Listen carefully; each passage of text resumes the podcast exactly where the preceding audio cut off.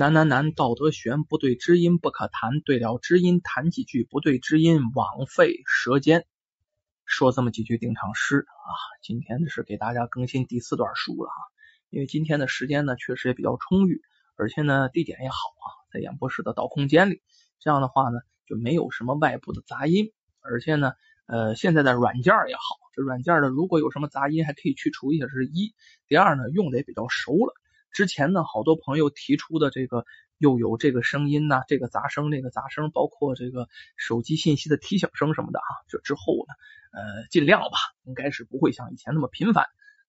所以说呢，这个在大家的耳音上呢，恐怕呢也会纯净一点，专心听故事啊。那个还是谢谢各位哈，最近的粉丝涨得很快。虽然还是那句话啊，西奇不指着这个说书吃，不指着说书喝。到现在呢，都挣到了十块啊零七毛钱了哈！你想的这好一年的时间了哈，那真正指他吃指他喝不得饿死。还是那句话，我喜欢说，你喜欢听，咱们多交流多互动，其实就是对我的这个支持，就是我的动力哈。您哪怕发个笑脸过来，我都得高兴半天，更不用提整天盯着我这个书的朋友，一更新呢，第一时间就跟我沟通交流。里面哪好哪不好，或者说些心得的，真是万分感谢。还是那句话，没别的，我只能多说一点了。虽然说有时候啊热呀，有时候这个这个嗓子难受啊，但是呢有您的鼓励和支持啊，我还是要多说书啊。那么今天呢，我们接下来啊多更新这这一段书啊，呃，讲的是个现代故事，发生在什么时候呢？发生在呀这个呃抗战的年代。就是这个大日本，咱们抗战时期，咱们先说这个地点在东北。这个东北啊，这在漫江的东南有一座叫乌金顶的山。咱说现在这乌金顶子山呢，哎呦，有一片茂密密的红松林。这一块地儿呢，在山上比较平坦，而且还有一眼泉水，无论冬夏都哗哗流着水啊。就冬天这个水啊。都不那个都不结冰啊，哗哗流着水。要说呃进林子里赶山的人啊，怎么叫赶山？就上山采蘑菇的人啊，上山采中药的人，就叫赶山。我们在海边，大连人海边叫赶海，那边叫赶山。累了乏了，都愿意上这歇歇。要说这个山泉水啊，哎呦喂，太甘甜了。要在这个地方再吃点煎饼啊，那想不到的美。可是这个地方叫什么呢？你想这么美、这么漂亮的地方，它还不得起一个仙儿一样的名字？可是怪就怪在这儿了，这个地方的名字叫二里半。那为什么叫二里半？这名字也太难听了。你往下听啊，这个名字可有个纪念意义。咱没说吗？今天这故事发生在小鬼子占东北的时候，抗战时期。要说小鬼子占东北占的时间可长啊。那个时候，小鬼子为了管理。实行什么呢？实行的是集家并屯到处你多出来的房子，到处他把火给放，不听话的人那还管毛病，直接就给杀了。要说在这管辖范围之内呀，也就是咱刚才说这二里半这个地方啊，有这么一户人家姓马啊，孩子和老婆那被日本人连惊带吓，当着面挑人呢，那谁能受得了？这吓得就得了个怪病。暴毙而亡，就病死。家里就剩马大宝光棍一个人。要说能不难受？难受哭吧。可是那个年月，好家伙啊！日本人来了，就跟遭了大灾一样，这算天灾一样。那就这家里死人死多了，哭都哭不过来，眼睁睁看着自己身边的亲人呢，一个一个的没了。这马大宝啊，光棍一个人，想哭都哭不出来了。要说他还不错，他混了张良民证，哎，怎么办呢？也不想在家里待，心里受不了，偷偷的钻进林子里，哎，在这儿压了个地印，什么地印呢？就半拉地窖，的抠在地底下，上面的盖儿啊，很很矮，就就是这个进这个地窖得往下走，咱说就是地窖带个顶儿，哎，这里面什么都有啊，他在这里就住下了，在这里怎么好呢？离村里远点。也不受那日本人管束，反正离着村的不算甚远吧，反正也能回去。偶尔呢还回去办点事儿。要说这一天天刚擦黑，这地印在外面就飘着大雪了。这马大宝啊，在家里做了锅大饼子吃啊，做了大饼子。然后呢，这饼子刚要做好，来了一个人。开始马大宝吓一跳，后来看清楚了，他同乡陈老七儿啊。这陈老七儿可不是一般人，他受不了小鬼子的气，一生气就跑到山里了，投了抗日联军。要说咱东北的抗日联军，那个个是爷们儿，那打日本啊，这毫不含糊，那也是给当时的这个日军呢以重创。他知道这事，这是抗联的人。这陈老七一进了屋啊，身上的血啊，那老厚一层都没顾得扫，赶快就拉住马大宝的手：“大宝啊，大宝啊，快帮帮忙啊，快帮帮忙！啥事儿啊？我能帮你什么忙啊？”这大宝知道啊，这这个老陈呢是抗联的，抗联是他自己的队伍啊，平常日子也没少给抗联送东西，哎，所以说大宝很熟，知道自己啊这次又有事儿。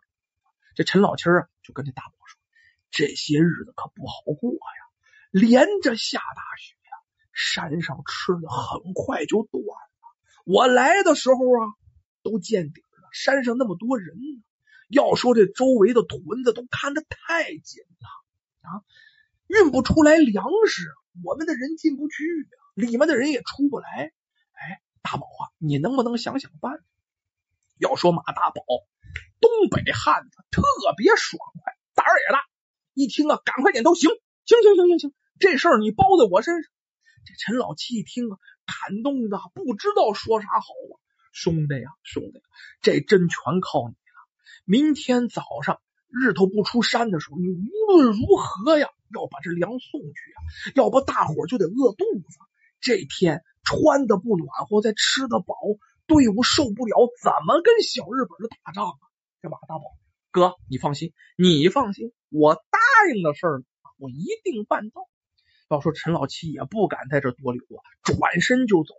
本来这马大宝留他，这个这个，你在这吃点吧，我刚弄的饼子什么的，没有，来不及了，我在这惹是非，万一让别人发现了，对你不好，转身就走。要说他一走，马大宝就开始忙活了。马大宝啊，把几个打野鸡的这个背筐背着。连夜就到了满江村哎，要说这村口啊已经被封闭了，用大木头啊，哎夹出了一个不点的小门，那别的地方都全都给堵死了。这里面呢有当地的，咱说伪军吧，就自卫团在这站岗。一马大宝一看，啊这人认识，姓朴，哎，自己的同乡，就把野鸡抓的野鸡从外边啪就扔进去了，这算递了个门包啊。然后呢，这门就打开了。这姓朴的问大宝啊。哎，天这么晚还回来干啥呀？别提了，断顿多少日子了啊啊！熬山蘑菇吃，拉不出屎来呀！这我家里还有点粮食，我先拿点粮食。姓朴的一听，赶忙告诉，心地还挺好。哎呦喂，哎，这这这回来取粮啊！上面说了，可不行多喽，一斗是满数啊，一斗是满数，不能取再多了。大宝连连点头，好好好好，这这这这这这这这这。什么废话呢？还不赶快回去炖鸡去？这这俩人啊，从小就认识啊，俩人呢还是笑。但是呢，马大宝就进了屯子了，挨家挨户把这抗联要断粮的事这一说，大伙儿都着急。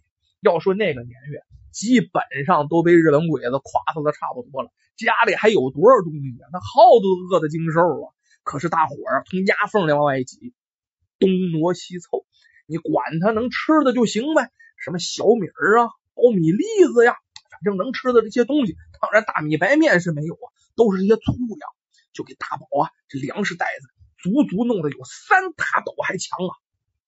弄到这个时候，半夜，这大宝背着粮食就往回走。哎，这姓朴的还在那儿一看，我的哥哥哎！这可不行啊！这可不行啊！这要让咱人家知道你背出这么多粮去啊，准有啊通抗联的嫌疑呀！啊，你这背的也太多了呀！这前几天这李万山当班啊，放出屯子老许了啊，这才背了两斗多一丁点儿啊，啊，不知道就咋走了风了。这老许跟万山都吃了官司，老许被活活打死了，那个惨哦！你不知道日本人多狠呐！啊，你又不是不知道啊，你你你这这这这哪行啊？嗨，大宝强作镇定，哎哎哎哎，伙计伙计伙计伙计，别较真儿，怕啥呀？出事俺老马担着啊！说着就钻出去了。那面啊，还还憋着憋着，你这这不行啊，伙计，你替我想想啊啊！我这粮食在家里，要是被人偷了呢，怎么办呢？这是一。第二，我在那地印子里，大雪封山，我回不来，就这么着了，就这么着了，就这么着了。得得得得得得得。咱说这姓朴的，一是拗不过啊，这大宝；第二呢，拿了人的鸡了；第三，夜深人静，确实也没发现。你不说，我不说，谁能知道？抱着侥幸的心理，只好放着马大宝就出村。不过话说回来，到底是自己村里的人，也是呢，被逼无奈给鬼子卖命。反正阴一句阳一句，差不多就得了，还是向着自己的兄弟。要说这马大宝啊，回到了地印子里边，那背这么多东西，三大斗啊啊，那多凉啊，累得通身是汗。饼子早凉了，然后把凉饼子吃了，生了点火，然后倒头就睡。那火生的很小，他心里啊有点不踏实的地方啊，也睡不。也睡不真着啊，反正是一会儿梦一会儿醒，一会儿梦一会儿醒。哎，一睁眼，你怎么有点黑呀？赶快呀，刷锅烧火吧，自己做点饭，吃饱了好给抗联去送干粮去。哎，可是呢，上干的木头填满灶坑，松明子点着火，这屋里啊，这浓烟直冒，这烟往回走。这马大宝寻思这怎么回事？烟囱给堵了是怎么着？哎，就想让开门啊，去把这烟囱给捅开，可这门咋也推不开。这马大宝一使劲，门掉，那么把这门插过啊全给推掉了，门板掉了。这一倒才看见，好家伙，这什么时候啊？这昨晚下了一场大雪，这雪也太大了啊，把整个的小地印子都给盖平了。那整个人家还有啥烟囱啊？啊，全都给盖平了。这下马大宝急了。我的天哪！这山上等着粮的又下了这么大雪呢，这粮怎么办呢？怎么送上去啊？送不上去，这些抗联的人，这这这这些兄弟们不都饿坏了吗？啊，冻死在雪地里怎么办？这时候也顾不上吃饭了，那烟囱啊都给盖死了，捅开它捅多长时间呢？他着急呀，喝了口凉水，这凉水都带着冰碴的，背起筐就走，肚子里没吃饭。要说这天。怎么这么冷？下完雪啊，那风刮的跟小刀子一样啊，那树冻的咔吧咔吧直响。那位说树冻的响响，你冻的厉害，树在收缩，嘎巴嘎巴响。这马大宝肚里没食啊，他在大雪地里背着粮食啊，那雪一人多高啊，拱着雪洞，这你拱，他一活动就出汗，这出汗小棉袄就湿透了。咱说凉风一吹，好家伙，这衣服不软和，冻得梆梆的。这不行，信念是我一定得送去。东北汉子说话得算话呀，送不上去，那面的官兵怎么办呢？咬着牙呀，在雪里爬着走，拱着洞走啊，开着雪路走，就这么走。咱说呀，头天呐，跟他联系那抗联战士，老战士陈老七儿。本来要来迎马大宝，山顶上一站，我的天哪！啊，来到这这山顶上，看见小地印哪儿去了？这是这地印子没了呀，上哪儿找去？这一溜平的全是大雪地，啥也闹不清了，没有东西南北了，哪是坑，哪是沟，都看不见了。这陈老七也难了，这怎么去找马大宝啊？啊，不管怎么样，顺着大约母的方向还可以，顺着摸，走着走着。前面出现一条雪沟，试着下脚发现有没有东西，低头一看，不是旁人，正是马大宝，后背啊还背着筐压在他那身上。这时候马大宝啊早死多时，冻得嘣硬嘣硬的了啊，就已已已经冻得笔挺了，早都没气儿。陈老七含着泪打量。这马大宝身上背着粮食，在雪地里拱着多远？为了给他们送粮，在这没人的大雪里一步一步的爬，整整爬了二里半地。二里半地远吗？不远。山上雪里冻饿之中，谁能爬得出来呀？要不是坚定的信念，谁能做得到？真是背着粮食冻饿而死的马大宝，拱出了二里半体的雪道。